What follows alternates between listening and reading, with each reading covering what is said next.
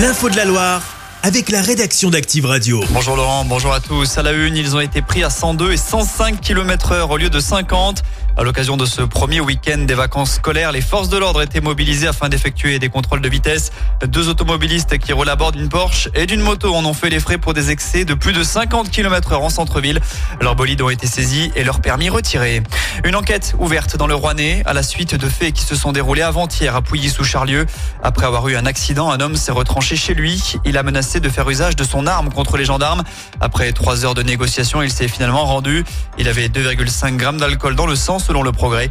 Une douzaine d'armes ont également été découvertes à son domicile. L'individu a été relâché hier après-midi.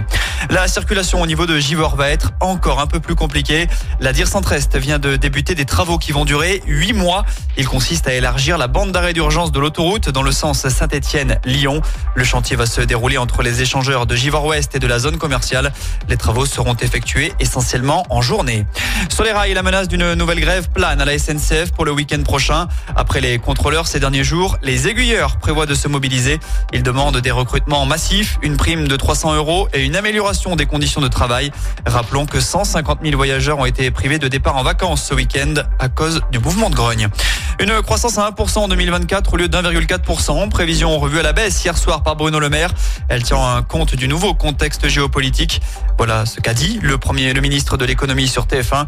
Il a également annoncé 10 milliards d'euros d'économies immédiates sans, 11, sans hausse d'impôts.